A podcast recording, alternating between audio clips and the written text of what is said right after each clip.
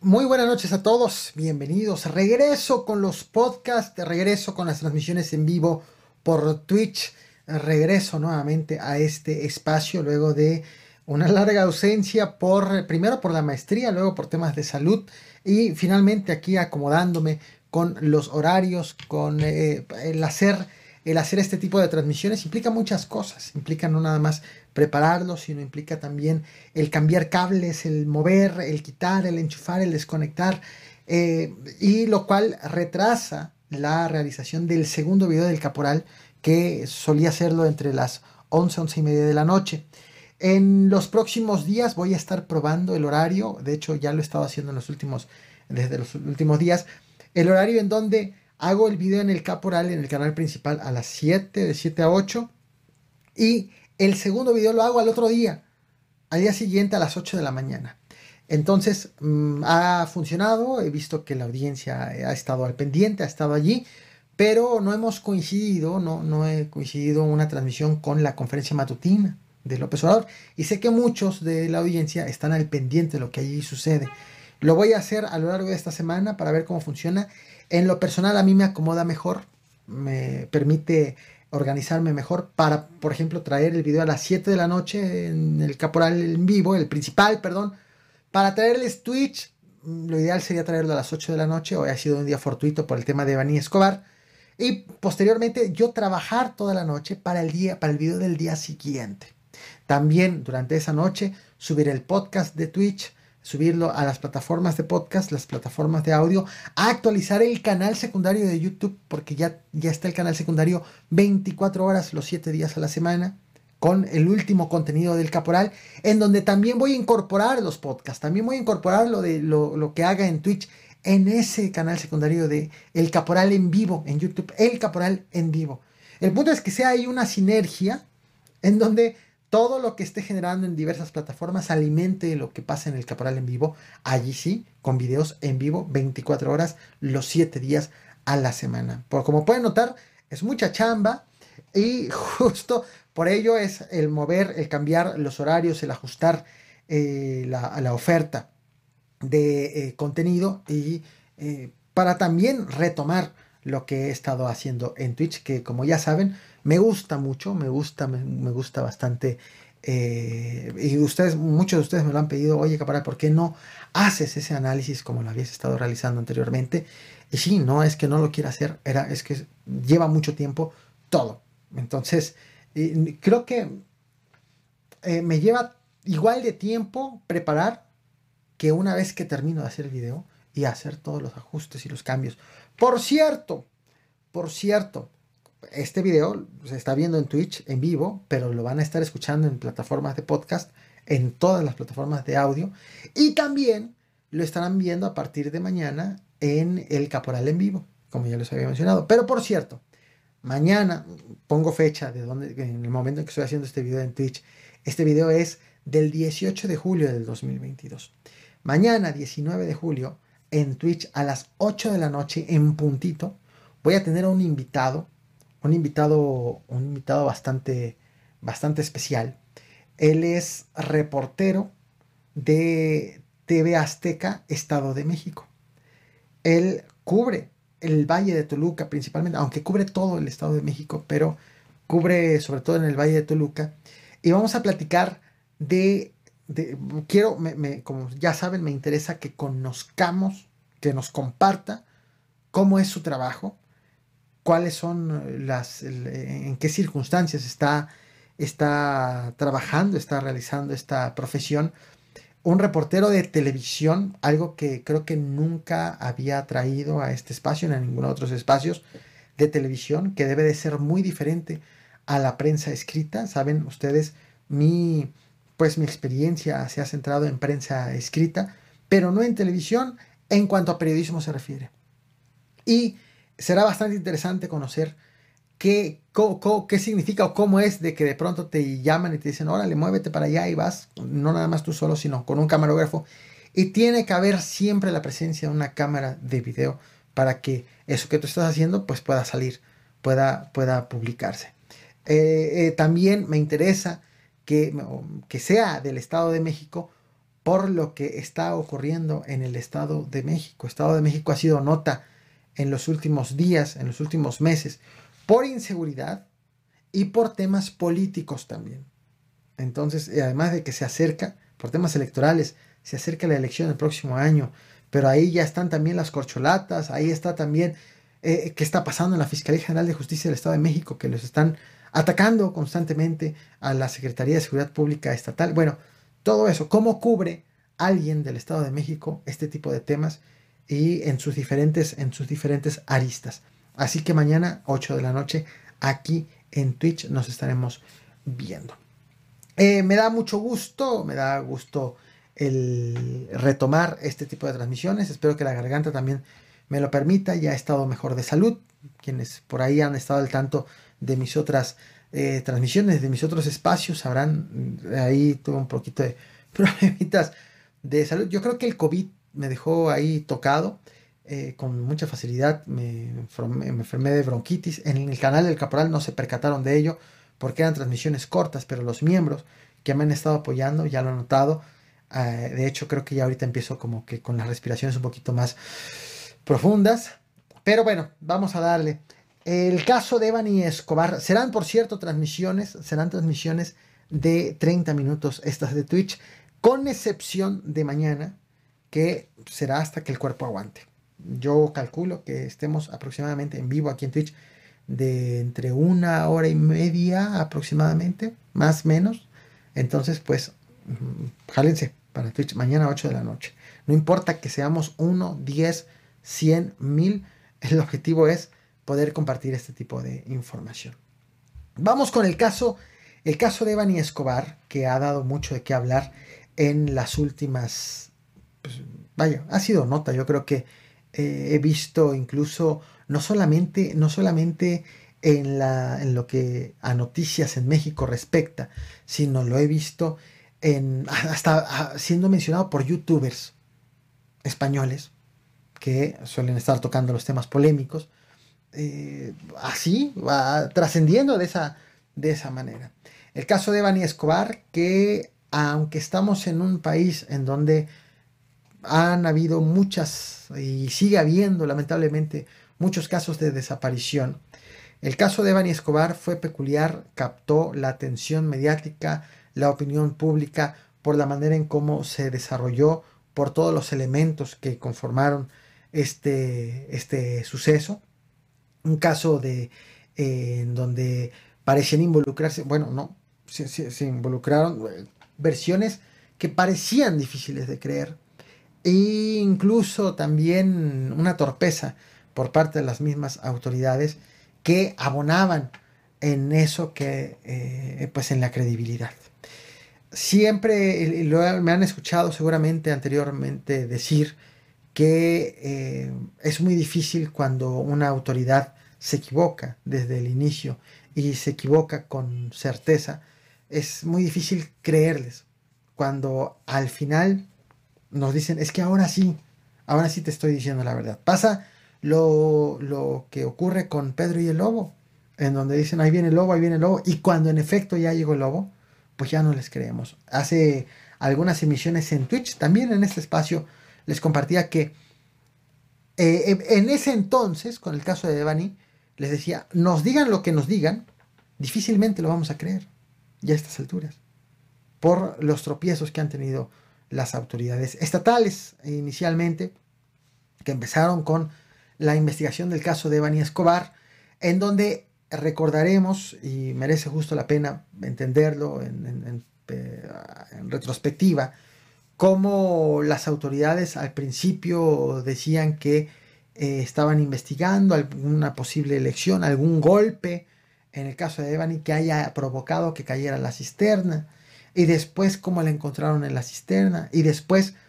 cómo hubo varios, varias revisiones en el Motel Nueva Castilla, en donde, a pesar de que fueron las autoridades y ahí estuvieron, no la encontraron, o decían que no la encontraban. Y cuando la encuentran, resultaba difícil creer que hayan estado ahí las autoridades y que no la hayan visto. Y que después reculan en sus versiones de que no murió, la mataron, y después no, que no la mataron. murió producto del accidente.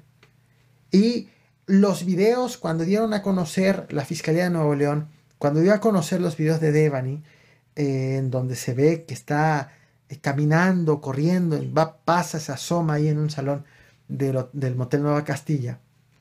Y después, internautas, usuarios de redes sociales, empezaron a señalarle a la fiscalía que se veían sombras en esos videos, sombras que la fiscalía no se había percatado. Y que una vez que en redes sociales dijeron, hey, mira, entonces dijeron las autoridades, vamos a revisarlo.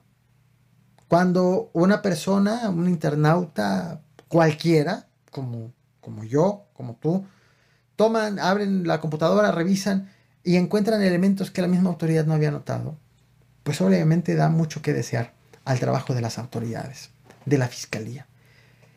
Alimentado también por la eh, presencia, la existencia de youtubers, de generadores de contenido, que aprovecharon precisamente estos flaqueos de las autoridades para hacer esta historia todavía más grande y llevarlo a otras instancias, a otras esferas, a otros terrenos que tampoco eran posibles comprobar, que eran muchas especulaciones, que era nada más, lamentablemente, el hacer contenido para enriquecerse, para sacar una tajada económica sobre ello.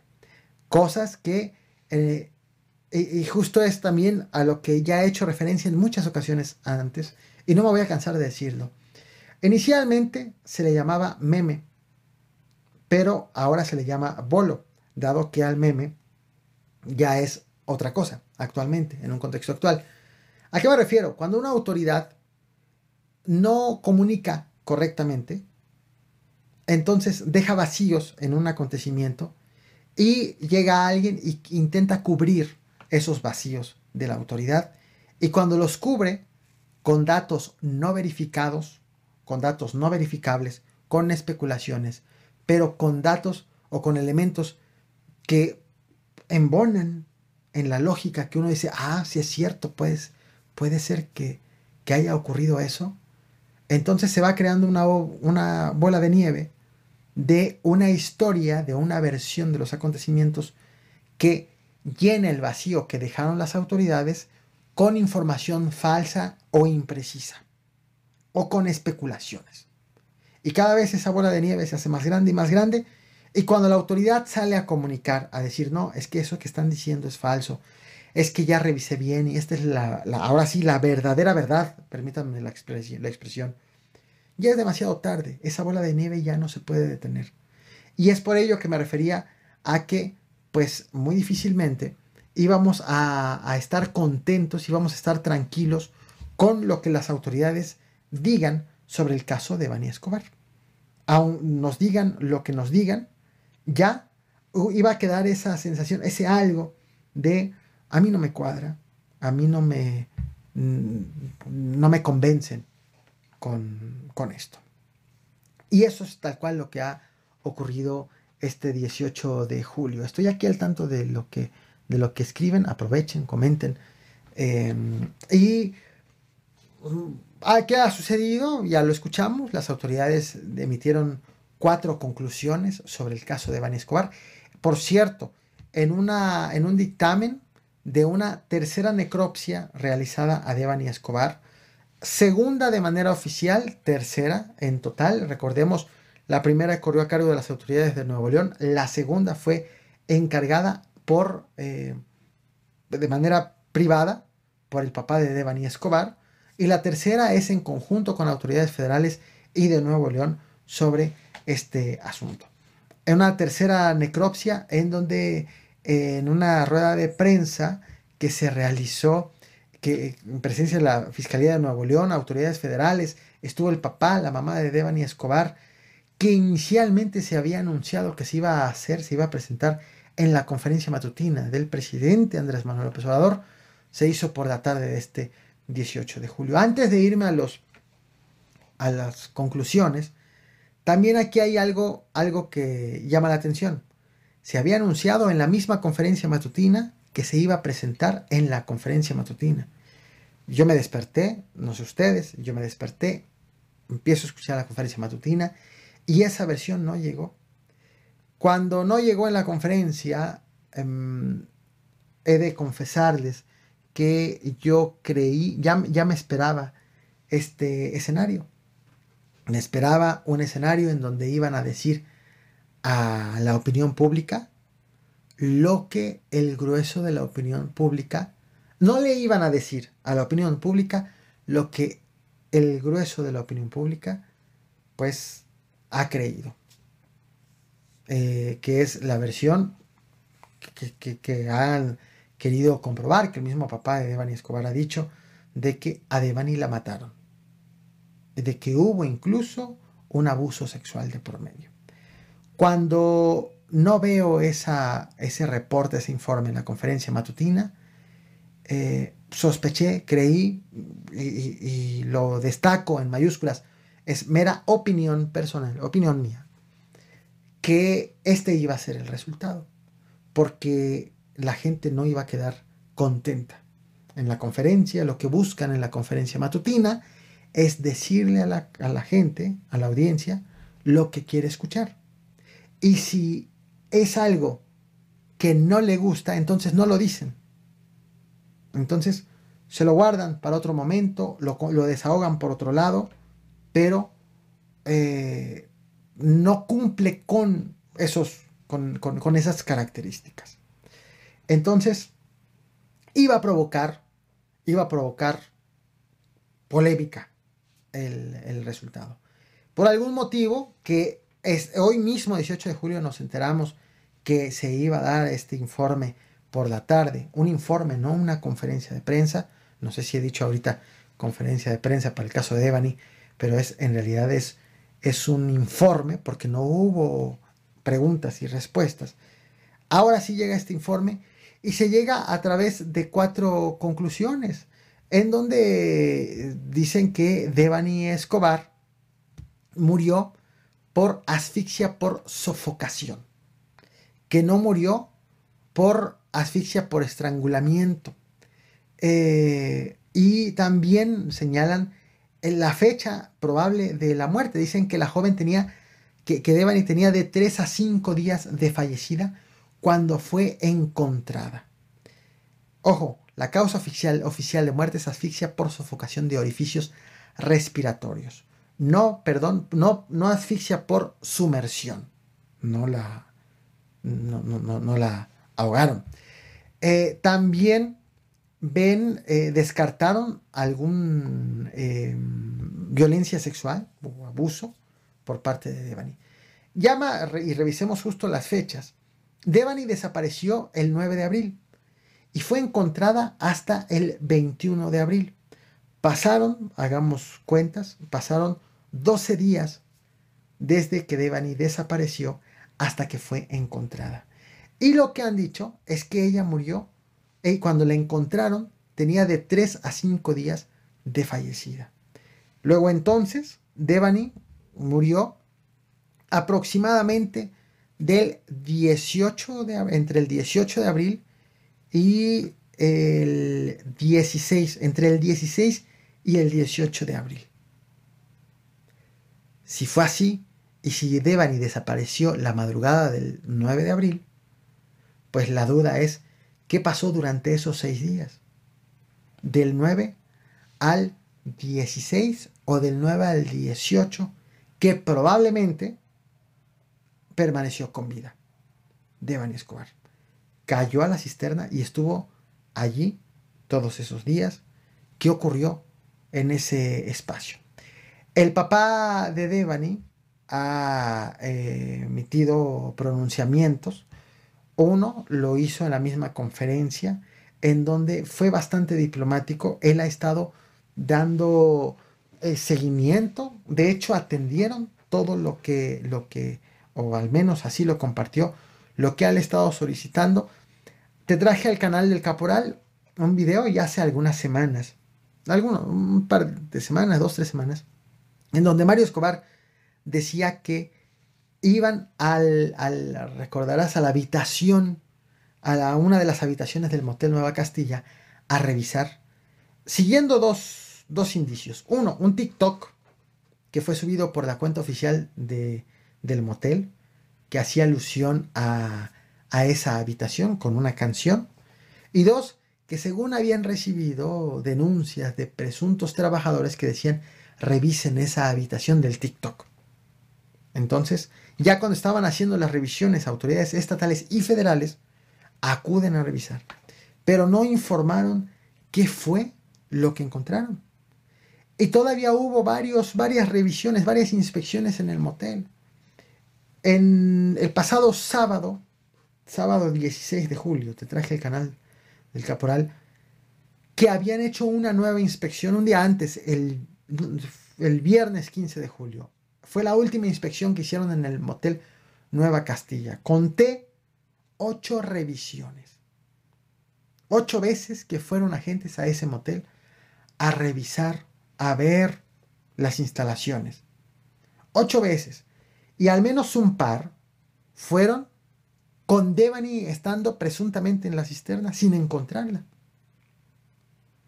Por eso es que hay tantas dudas en la calidad del trabajo de las autoridades de Nuevo León.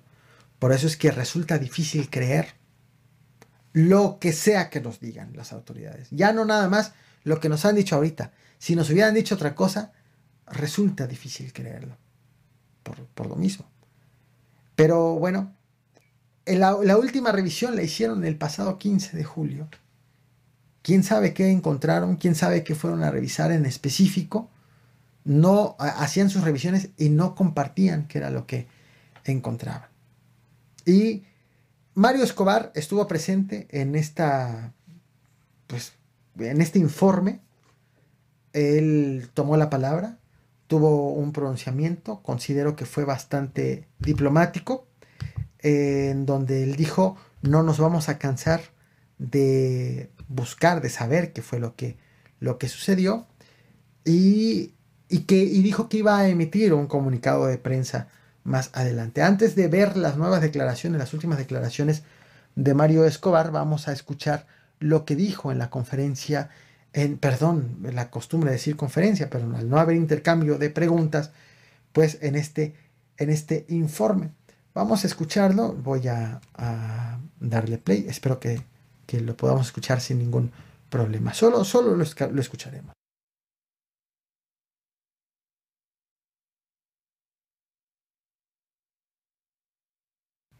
No, no se oye. A ver, permítanme tantito. Parte de, las, de los gajes de tener esto en vivo. A ver, acá lo estoy. Ya sé por qué no se oye, pero bueno. Eh, a ver, veamos. Estoy aquí. Listo, vamos a escuchar. A ver. Ah, ah, ah. Ok. Allá va. En conclusión, este, agradecer todos los trabajos que se han realizado y que se han formalizado dentro de los acuerdos que hemos tenido. Queremos decirles, mi esposa y yo que seguimos buscando la verdad, como comentaba el fiscal, que seguimos en la lucha de saber qué fue lo que le pasó a Devani, agradecerles a los peritos que ya dieron sus conclusiones, agradecerle al, al doctor Mejía que de parte del presidente Andrés Manuel López Obrador este, ha estado presente siempre con nosotros. Agradecerle al fiscal por este, la coadyuvación que hemos tenido para realizar todos estos trabajos. Sigo o seguimos, mi esposa y yo, y queremos tener esa certeza y esa confianza queremos seguir en este, en este camino, creo que, vamos avanzando. Muy bien. Esto fue lo que dijo. Esto fue lo que dijo Mario Escobar en la conferencia, perdón, en el informe. Eh, como decía, bastante diplomático, bastante, eh, vaya, agradecido por el trabajo, por el acompañamiento, que ha sido un hecho.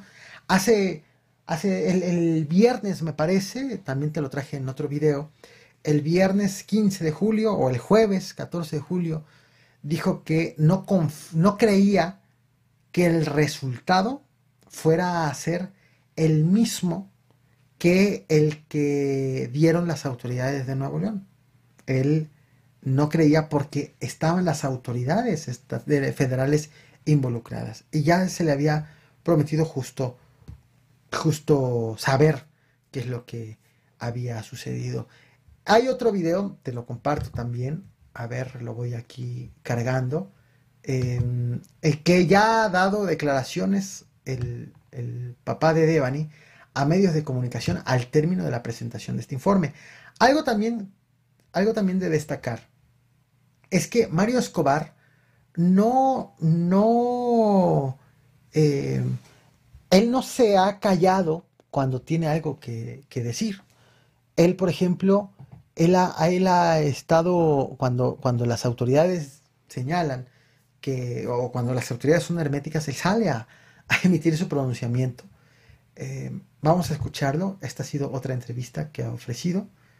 Um, lo, estoy cargando aquí, justo en este momento. Y bueno, escuchemos, escuchemos al papá de Devani. Eh, a ver, lo, lo pongo, lo comparto.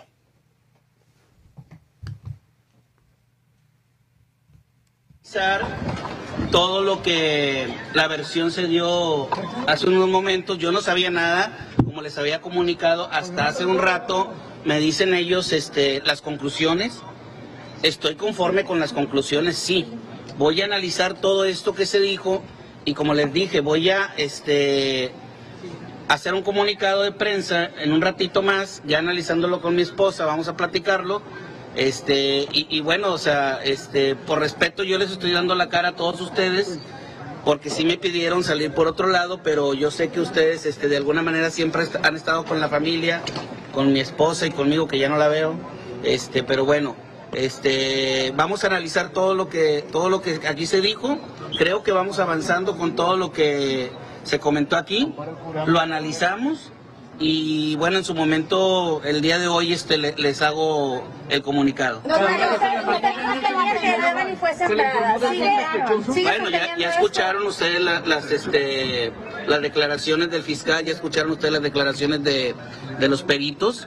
Este, y bueno, definitivamente digo, seguimos en la misma tónica de este de empezar este a, seguir trabajando con con que si haya presuntos responsables, bueno, pues este tratarlo de encontrar. no se sabe o no dijeron nada del presunto.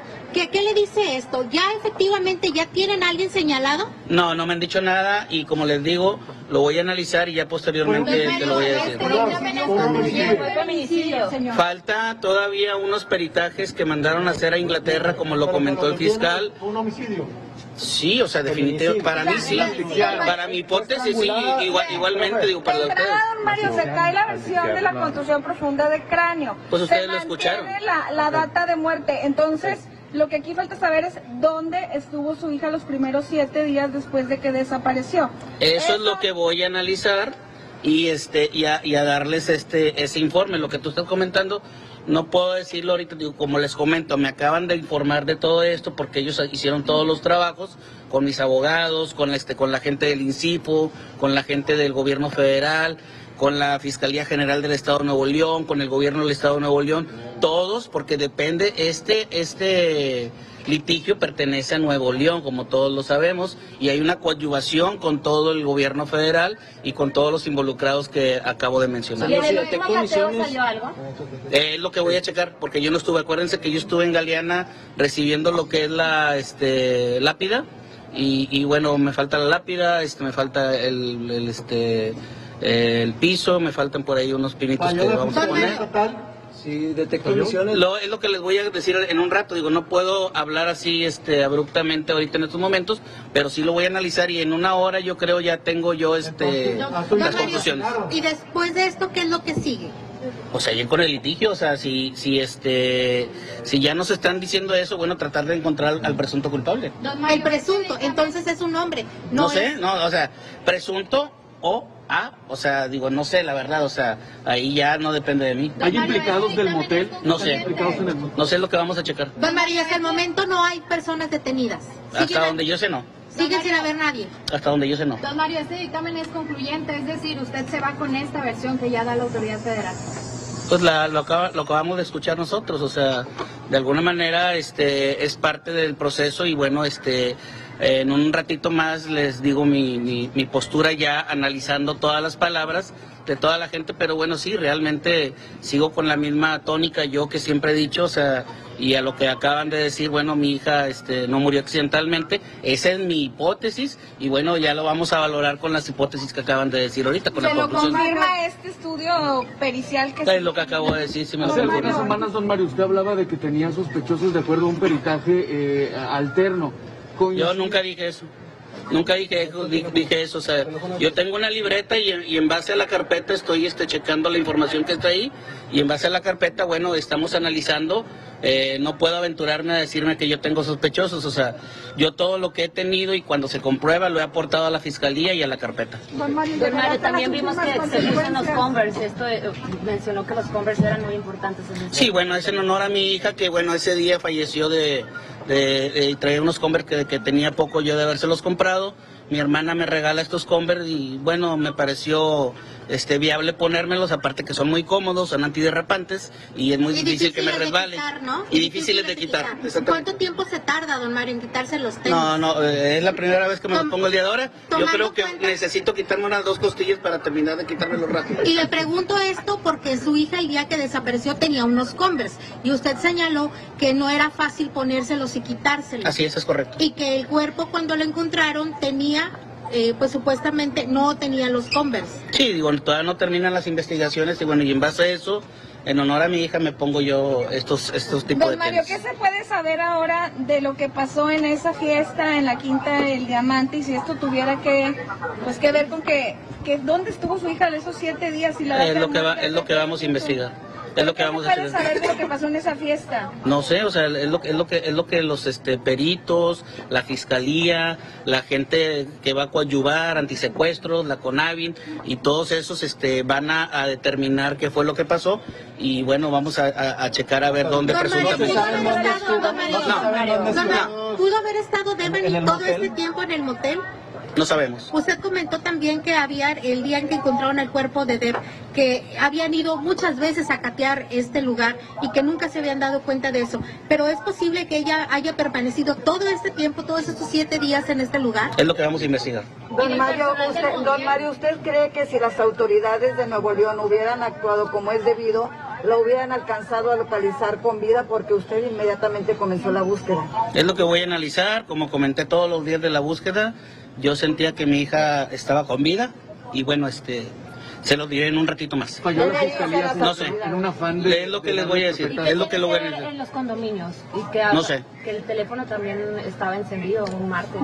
Desconozco. Don Mario, ¿qué piensa? hubo eh, encubrimiento en este asunto porque la fiscalía di- primero dijo que fue un accidente.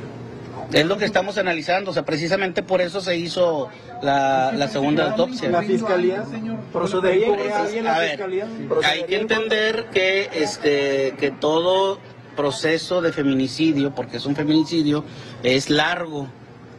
He tenido tranquilidad en el aspecto de que hemos ido avanzando, a lo mejor lentamente, pero se ha ido avanzando. Como comentaba el fiscal Gustavo Adolfo, estamos comprobando con pruebas científicas y que ellos están, o él nos dio la confianza de hacer esa coadyuvación para determinar y demostrar todas esas pruebas científicas y saber la causa de la muerte que ahorita ya se avanzó, ya nos dijeron los peritos sus conclusiones y de ahí vamos a partir. Don Mario, si ya le corrigieron la plana a la Fiscalía Estatal, ¿qué piensa usted de la Fiscalía Estatal? ¿Cómo califica su actuar? Están trabajando. Pero se equivocaron. Precisamente por eso le digo que vamos a analizar y en un ratito más doy un comunicado. Oiga, considera, considera actores. ahí de Nueva Castilla ya tienen a sospechosos porque es evidente que algo escondieron van a ya de hecho eso se está analizando o sea Pero este, ahora con esta nueva versión que vamos a analizar y ya los peritos antisecuestro este la CONAVIN este el gobierno federal la fiscalía general del estado de Nuevo León tenemos que partir nuevamente o sea nada se ha cerrado. Así como comentaba este el fiscal no hay nada concluyente o sea no podemos descartar nada. ¿La Fiscalía Estatal está encubriendo a alguien? no lo sé, no lo sé. O sea, nosotros vamos a demostrar científicamente qué fue lo que pasó con Don Mario, ¿la agresión sexual queda totalmente descartada según lo Sí, es descartada, sí. Sí, este, hay mucha confianza. Bueno, pues ahí está mi compañera Alexandra Mao. Va a grabar todo el señor, pues como que no da... Muy bien. Como pueden notarlo, esto, esta es una... Eh, a ver, voy a corregir aquí la, la imagen.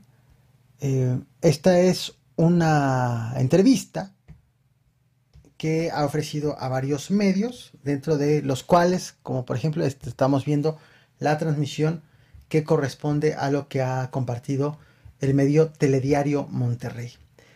Voy a cerrar con, con algo que considero que es fundamental y que por lo que escuché ahorita de quienes estaban preguntándole a Mario Escobar, eh, que tratan de tener la nota con una declaración de Mario Escobar, como por ejemplo le hacen preguntas como, ¿la fiscalía está ocultando algo? o mm, que considero que no va por allí. Quiero destacar algo en medio de todo esto. Lo que acabamos de escuchar en el informe que dieron las autoridades fue el qué sucedió, en el sentido de eh, murió Devani por asfixia por sofocación. No hay violencia sexual, eh, no hay asfixia por eh, sumersión, sino es asfixia por sofocación. Eso fue lo que ocurrió. La pregunta es, ¿cómo sucedió? ¿Cómo se llegó hasta ese punto? ¿Cómo Devani, cómo la muerte de Devani ocurre entre los días que ya señalé, que si no me equivoco eh, dije que era aproximadamente entre el, entre el 15 y el 18 de abril. ¿Y qué pasó entre el 9 y el 15 o el 9 y 18 de abril que ella estuvo pues aparentemente con vida? Lo que las autoridades han dicho ha sido la causa de muerte, pero no han dicho cómo sucedió esa muerte, cómo se llegó hasta ese momento. Pudieron pasar muchas cosas en ese lapso. Eh, pudo incluso que Devani no haya estado en la cisterna y que no se sabe. No dijeron si cómo llegó a la cisterna, cómo, cómo perdió parte de los, como ya escuchábamos, cómo no tenía los Converse puestos, cómo incluso te traje un video sobre las dos, son dos cisternas en realidad conectadas, cómo había unas el cuerpo estaba en un lado con unas pertenencias y las pertenencias estaban en otro lado. Eso no es lo que dijeron las autoridades. Por lo tanto, no es posible tampoco concluir si a Devani la mataron, si murió producto de un accidente, si no se sabe. Lo que se sabe y que fue lo que el peritaje revisó es, revisan el cuerpo y ven qué fue lo que ocurrió, qué le provocó la muerte. Y punto.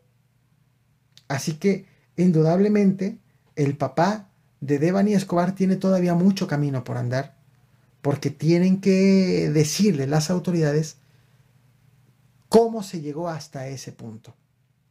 Las investigaciones han quedado a cargo de las autoridades de Nuevo León. Entonces, eh, esas autoridades que fueron torpes durante, en, su oportunidad, al inicio de este, de este hecho. Sabemos que han habido, como ya les platicaba, revisiones en el motel hace tres días, pero pues queda una, todavía una gran laguna. No está cerrado el caso tal cual. Lo que han prometido las autoridades federales es determinar de qué murió y nada más. Queda todavía, quedan todavía muchas preguntas abiertas. Hasta este momento en que estoy haciendo esta transmisión en vivo, no hay un video nuevo del papá de Devani en su canal de YouTube. El último es de hace 10 días, ya tiene, ya tiene ratito. Tampoco ha, emitido ese, ese, pues ese famoso comunicado que, al que ha hecho alusión. Todavía no lo, no lo ha mencionado.